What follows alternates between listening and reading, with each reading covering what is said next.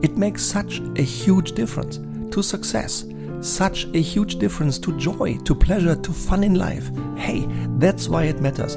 And that's why I'm so inspired by this vision. Everyone leads well and feels well led. Hello and welcome, dear Leitwolf. Welcome to today's Leitwolf podcast. My name is Stefan, Stefan Homeister, and as always, the purpose of this Leitwolf podcast today is again to inspire you and to give you specific tips and impulse to help you support you to lead yourself and others with even more success. Today's podcast is entitled Willpower and Humility The Decisive Skills of a Leader. And there are many things why I love this particular topic so much. It's because it reduces the essence of good leadership to just two words. And in fact, I love, I really adore people who are able, um, able to reduce it to so little, to make the complex simple and the simple exciting. And one of the examples I'd like to share is the German um, president, the German Bundespräsident Hans-Walter Steinmeier, who about a year ago in March 2021 acknowledged in his laudation the two leaders um, who invented the first vaccination that was broad scale working well against the COVID virus, COVID 19 virus. And when acknowledging them for their hard work and for their fantastic achievements, he just praised exactly the title, the two words that are in, in today's title. He praised their courage and their humility. And the same conclusion is also reached in a book that I really like reading, and I'm, it's a working book for me. Uh, I have it here right at my desk, and I look at it from time to time again. Um, the book is from Jim Collins, and the title is Good to Great. The question that Jim Collins and his great team of researchers and consultants analyzed maybe 15 years ago or so, but in my view, the conclusions haven't lost any relevance even today. They asked themselves a simple but powerful question How do a few companies make the leap from good to great? What differentiates those companies that are good companies that survive in the market, that perform in the market, that are maybe traded shares in competitive stock markets? And they do so decade after decade after decade. They are good. They are slightly above average or slightly below average or just at average. They are good. But what distinguishes these companies from the ones that at some point in time turn from good to great? And in this analysis, his research team and himself analyzed more than 1,400 companies. And they studied the ones that created a sudden explosion in performance at a certain point in their company's history and managed to maintain this explosion not just short term, but for more than 15 years. Amazing, isn't it? So, how did they define this? They looked at those companies that increased a good growth from before this explosion point by a factor of at least six six times faster total shareholder return growth, six times faster growth overall as before, and 15 years of consecutive continuity at this rapid pace of growth. So, this truly is to me also great performance. Uh, if you're running a company that's well established, it's a good performance, and then suddenly you manage to make this performance explode to six times the annual growth Chapeau. Question What are the distinguishing factors? Jim Collins' team found eight. Eight factors that explain the difference. And not surprisingly, but reassuringly, and in fact consistent with my experience, factor number one is consistently good leadership, particularly from the CEO and from his C level team. And as a result of this, from all his or her leaders. Quote from Jim Collins We were surprised, shocked really, to discover the type of leadership required for turning a good company into a great one. Compared to high profile leaders with big personalities who make headlines and become celebrities, the good to great leaders seem to have come from Mars. Self effacing, quiet, reserved, even shy. These leaders are a paradoxical blend of professional will and personal humility. They are more like Socrates than Caesar. Unquote. So, a really broad research base over years and years confirms that maybe the most profound thing that distinguishes okay leaders from great leaders is this rare combination that everyone can develop, that you and me, we both can develop. I'm sure about this. This rare combination of professional willpower and personal humility. So, again, I've brought three ideas for you as inspiration for you. Idea number one willpower. Willpower. Why is that important? Why does willpower matter? Very simple. Let me start with my vision for this world. My vision for this world is everyone leads well and feels well led. Punto. Why? Because consistently strong leadership has so many positive, value adding, euphoric, and great impacts. It makes a huge difference whether I'm led, whether I'm led poorly or I am led well, whether I myself lead myself and others poorly or whether I lead them well. It makes such a huge difference to success, such a huge difference to joy, to pleasure, to fun in life. Hey, that's why it matters. And that's why I'm so inspired by this vision. Everyone leads well and feels well led. That's my company's vision. And my definition of good leadership, and there are many others, I hope you have your own definition of leadership. And maybe it's similar, maybe it's slightly different. My definition of leadership is achieving sustainably excellent results by helping others do the right thing. Not the comfortable thing, not the streamlined, not the opportune, politically correct thing but the right thing.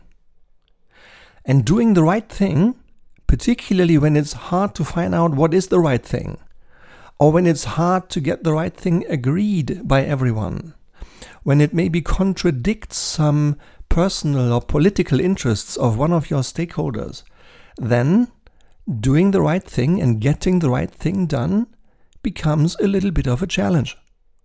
And then you need your willpower. Success is related to a lot of hard work. I haven't found anyone yet who is really sustainably successful without working hard, or at least having worked hard for quite a long time. A lot of hard work. You need to understand your customers. No matter whether you are employed and you're leading in a company, or whether you're running your own business, you need to work hard to understand your customers, to acquire customers, to serve your customers, to learn from your customers to build systems, to build processes, and to do a lot of operational work. This requires willpower. As a good leader, you need to make decisions. Making decisions sometimes is easy and sometimes is hard. Because it may not be clear, it may not be obvious what the right thing to do is. It may mean a lot of hard work to analyze, to ask, and to reanalyze until you have good enough information to help you make the decision, and, and still you don't know whether it's the right one. But you need to make it because you cannot execute two plans. You can only execute one. So you need to make the decision, even if you don't know whether it's right. Once I signed a 2 billion euro business case and I wasn't right, wasn't sure at the time, but I, I was sure enough. I was sure enough that this goes in the right direction and I had trust enough in the team that we would figure out the rest along the way. So I signed. Yeah? a 2 billion euro business case, not, um, not a piece of cake. And you, as a leader, you have to make decisions, and that requires your willpower. Then, good leaders address conflicts, particularly when you are in a team or even leading the team. Good teams are not good because they don't have conflicts. No, no, sorry, it's no, it's not that easy. It's the exact opposite. Every team has conflicts. The weak ones ignore them. The strong ones use them and leverage them effectively and fast. Yeah? And again, addressing a conflict proactively to get the right thing done requires your willpower. Stakeholders, understanding stakeholders, convincing stakeholders, particularly when these stakeholders want something completely different from you. You're a C level, you're a director, you are maybe the CEO, but your stakeholders in the supervisory board want something different. Then you need your willpower to get the right thing done, not the easy one, not the agreeable one. Success. Success is not a linear line. I've never seen anyone who is successful without setbacks. The exact opposite. Uh, the most successful people often have had the biggest setbacks in their life. Look at sports, look at business, look around you. I'm curious whether you agree, but in my life, the most successful people also faced the biggest risks and sometimes the biggest setbacks, and they accepted these setbacks. Uh, and again, they needed willpower to accept their setbacks. Getting back, getting back up again, again, and again. And if they fall 10 times, they get back on their feet 11 times. Yeah? And again, that requires willpower. And it requires willpower to keep on playing patiently until you get it right, until you win. That's what leaders do. That's what winners do. They keep on playing the game until they play it right. And this consistency, this discipline, it requires willpower. So, tip number one be aware, lead yourself, help the others around you to nurture strong willpower. Area number two humility. Humility. And when I was a young guy, I somehow sensed it, but I couldn't pinpoint it yet. I couldn't really name it. And I didn't see success big picture enough yet when I was in my early 20s. But now, having been in leadership roles for 25 years, um, having decided to devote both of my companies, I'm now running two companies, either exclusively or also on the topic of leadership. I'm spending a lot of time, I'm, I'm working with many leaders, and I'm learning a ton. And it's now really clear to me that the decisive thing is humility. It is relatively easy to look smart it's relatively easy, I find, to have willpower. But among those who have willpower, a couple of them seem to find it hard to couple their willpower with humility, to really take the right attitude to their responsibility. Their teams are not there to serve them. Their teams are not there to serve them as kings and queens. They are there to serve their teams. Yeah? And um, when I studied this topic of humility a bit more in depth, in fact, over the last couple of months, it became more and more transparent and visible to me, and also in the clients we serve. It becomes obvious to me that there are, on the left, those who are self focused, self centered. They want the spotlight. They want the spotlight on themselves. They hardly ever admit a mistake of their own. They often pretend to know it all. These are self focused people who lack humility. And on the right hand side, there are those self aware people. They are coachable, open. They have self confidence, including the self confidence to admit when they are wrong to admit that they don't know everything. They don't want the spotlight, spotlight on themselves. They always put the, put the spotlight on others. They are willing to learn and they are humble. And a few weeks ago, I had a coincidental conversation on a rugby pitch. Yeah, one of my sons plays rugby. I love it, love watching it. I can't play it, but I'm, I'm watching it. Um, and I had a conversation with one of the other rugby dads. Uh, this gentleman's name is Neil, Neil Hughes. Neil Hughes is the head of EMEA of Insmed. Insmed is a company that develops and markets treatments and drugs, medicines for very risky um, and very rare diseases, for life threatening and rare diseases. They really offer life transforming medicine and they do it in a culture of innovation and patient first. And when I had that chat with him, he suddenly he led both of us into this field of success and courage and humility. And then I asked him, Hey, Neil, such a great topic. I'm really excited. I'd like to share this with the Leitwolf community. Would you mind if I just just put my smartphone on recording and then say this again what you just shared with me because he shared with me an example from his own company, a company that he had been in before Insmed a company he had been in maybe 15, 20 years ago, and he saw two leaders coming into the organization, both highly qualified, both with Harvard education, so intelligent people. And different though in the way that they showed up.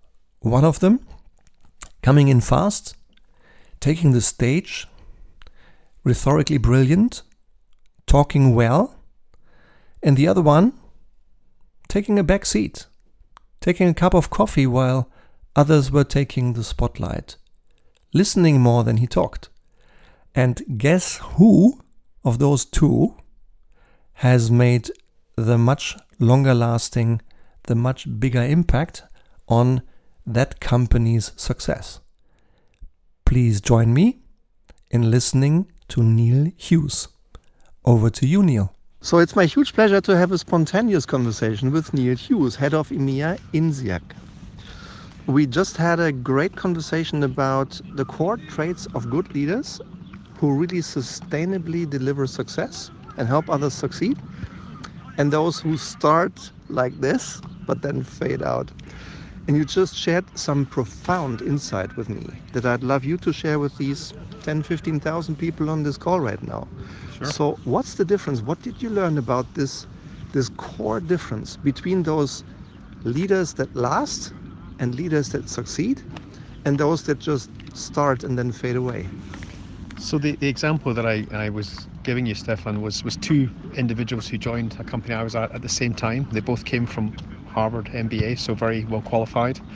Uh, and the, the thing that became apparent over time was that one of them had an agenda about himself and was always trying to kind of position himself favourably, and the other one was much more, um, I think, actually self-confident but was much more happy to take a back seat and watch and observe and only contribute when he had something to contribute and after about a month the one, the first one, was known by everybody and was seen as you know probably going to make a big, a big kind of impact. But by 18 months, he'd left the company because you know his agenda was always about himself and how he could kind of move himself forward.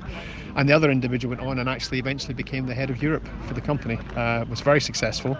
Uh, they had the same background, but uh, one of them had an approach of um, you know what's in it for me, and the other one I think had a genuine approach of uh, I'm, you know, obviously have a career as well, but I'm about um, being part of an organisation and contributing in the most appropriate way, and uh, just a completely different mindset about how to be successful in a big organisation.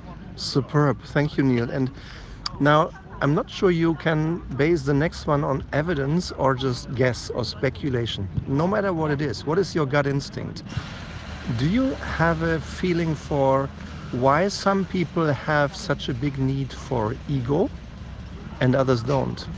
Well, I think, I mean, obviously, human psychology is a massive field, uh, and we, we, we, see it in all sorts of fields. Um, I suspect deep down it's a it's a lack of self confidence. I think you know it's, it's the biggest cliche in the world, but I think the people who need to be the centre of attention usually need the affirmation because actually deep down they lack the confidence in themselves. They, they're not sure they actually belong in the place they are. Whereas the truly self confident don't need that because they have an inner belief in their self worth that uh, doesn't need to be reinforced and fed. Yeah, superb. And my final question is around um, one area that I've discovered to also be a distinguisher between those people who I perceive to be sustainably successful time and time again versus those who just have short term blips mm-hmm. and then fade away. Coachability. Mm-hmm. Coachability. Um, any thought on coachability and maybe even related to these two gentlemen? Sure. I, I mean, I think coachability to me is almost part of a almost a wider mindset, which is just openness to outside influences. So to me, coachability is probably a, a, an explicit engagement with another person, which is part of it. But it might also be reading widely. It might be having an interest in something outside of work that you were willing to take learnings from. But I do think this this this idea that there's always more to learn, there's always a chance to to move forward. That you know, it's a good day if I know something when I go to bed I didn't know this morning. I think that mindset is huge, and I think coachability is absolutely in the sweet spot of that mindset. But there's even more to it uh, than than just that. But I completely agree. If you think you've figured everything out, you are going nowhere. Awesome. Thank you so much, dear sure. Neil. A pleasure to listen to you. Thank you. Very good. Isn't that great? Neil's example of those two Harvard MBAs in that company just confirms my own observations and confirms my own beliefs that in order to be a good leader, you need to strike both willpower and humility. Um, and I think it is about confidence at the end of the day. Like Neil says, I think the distinguishing factor is to have the confidence that you don't need recognition from outside.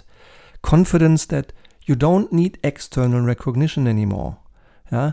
People who need permanent external recognition, they don't have enough confidence inside themselves, and therefore they are looking for the spotlight day in and day out. And if I use another quote that I also like a lot that is related to this topic of humility, it's from Harry Truman, former US uh, president, he once said, quote, You can accomplish anything in life, provided you don't care who gets the credit, unquote. So, tip number two do anything you can to create and establish humility around yourself in your work environment. And tip number three strengthen courage, nurture humility. Strengthen courage and nurture humility. For success to happen and in order to do what's right, you need courage. Like leadership, courage is not a God given gift. Courage is a muscle, a muscle you can train. You can train it by doing what you're scared of. So train your courage muscle, strengthen yours, and strengthen the courage muscle of those people around you. Support them when they are courageous and when they do what's right, rather than taking the convenient path or the politically correct path. Often, all that's needed for success is a little bit of courage and encouragement. Give it to others and give it to yourself. Have the courage and help others to dare. Sometimes all your people need is your encouragement. Just telling them how much you believe in them. Just telling them you have their back. Just telling them that you truly believe in them and let them feel it. Maybe you believe in them more than they do themselves. And that happens more often than you may think. If those people see, oh gosh, this is really going to be a difficult decision. And if I do what's right, then I'm up against the CEO or I'm up against the supervisory board, right? This does require courage. And when you have people leading these conversations with you and for you, and you are the line manager, you are their peer, go ahead, give them courage. Because if they do what's right, then all they need is courage to do what's right most of the time they win the conversation. Most of the time they get support for what's right. Sometimes they don't. but still, it remains the right thing. And they all they might need is your encouragement. So give it to them. And the second thing is to nurture and cultivate humility. In fact, the topic of humility has been in my mind for years. And I've spent time, consciously spent time with also a few of the consultants in my team. I've spent time over the last couple of months to get deeper and deeper and deeper under the skin of this question. Can you and how can you teach humility? And I had many conversations.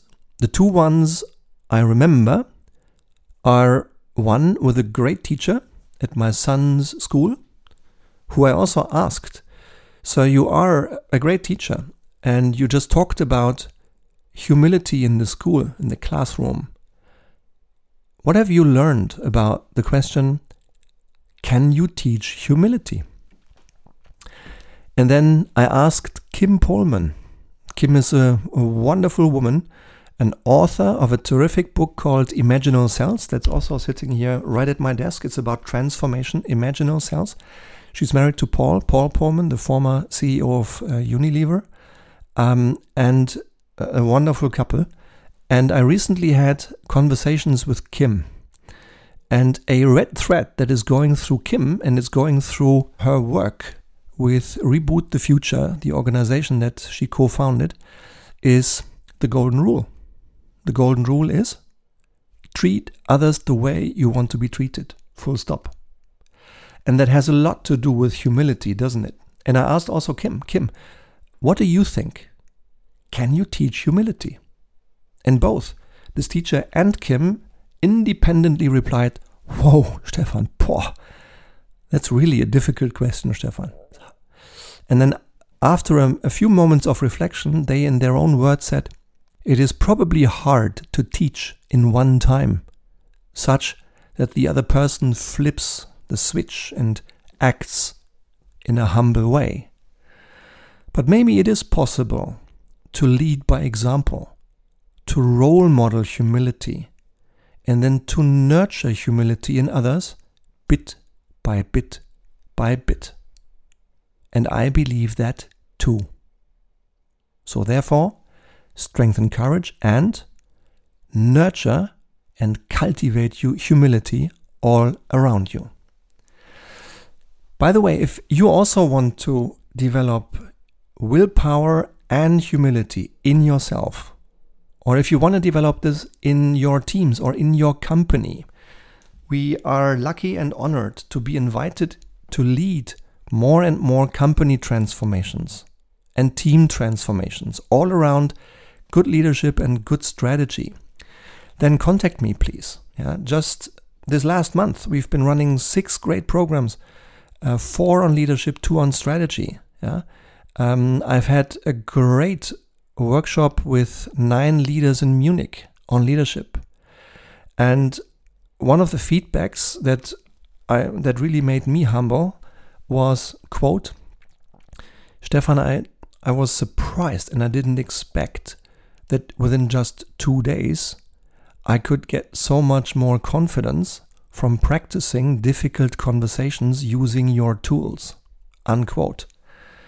Or from good to great, that is our team transformation program, where in a data based, structured, sustainable way, we help groups become teams in the first place. And we support teams to become high performance teams over six to 18 months we had one of a series of follow ups just the other day.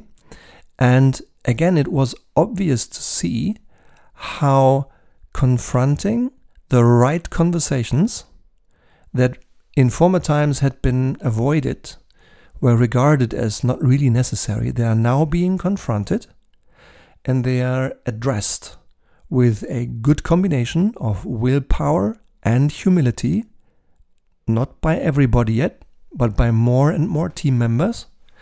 And they tell me, Stefan, since February, it's been it's been three months since we met last time. Almost all the relationships in the team are getting better. We are doing what's right rather than what's convenient. We are having the real conversations, and we use more and more willpower and humility. We are not consistent yet, but we are getting better. And these two quotes told me again how powerful these conversations are. And if you want to transform yourself, if you want to transform your company, your team, your department, whatever, by better leadership or better strategy, then please by all means contact me. Yeah? Uh, drop me a note here in the um, in the show notes.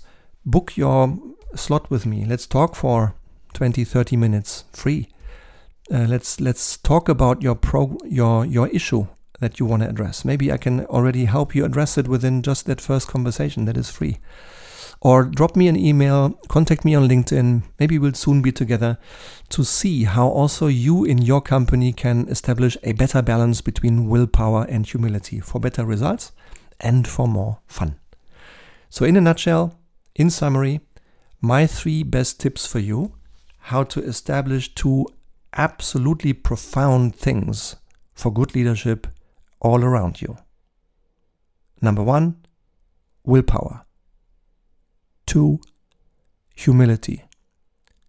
Three, be courageous and nurture and cultivate humility.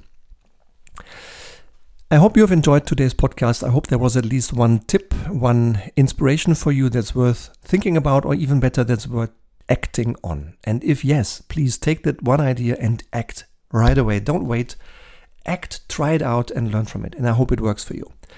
And if you like this Leitwolf podcast, if you like the way I share my experience with you here, then please subscribe to the Leitwolf podcast and feel free to share it with a few other people who might be interested in practical tips from 25 years of leadership experience. I've been a first time leader uh, leading six, and I've been a senior leading 12,000, and I've founded my own two startups in the last 10 years, so very small companies. I, I have some experience. I'm happy to share all I learned, uh, including all my mistakes, so that you can benefit from all my mistakes.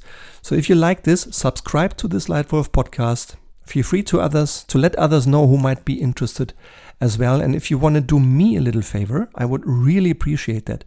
Then please be so kind and take just one minute to drop a rating, to give a rating, a star rating or a performance rating in your podcast app and leave me just one line of written feedback so I can learn what works for you in this podcast and if there is anything else I can do better for you to serve your needs because it's all about you.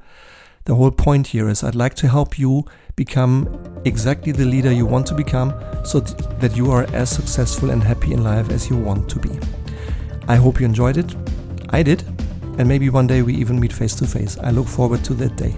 Thank you for your time and see you soon. Thank you. Your Stefan.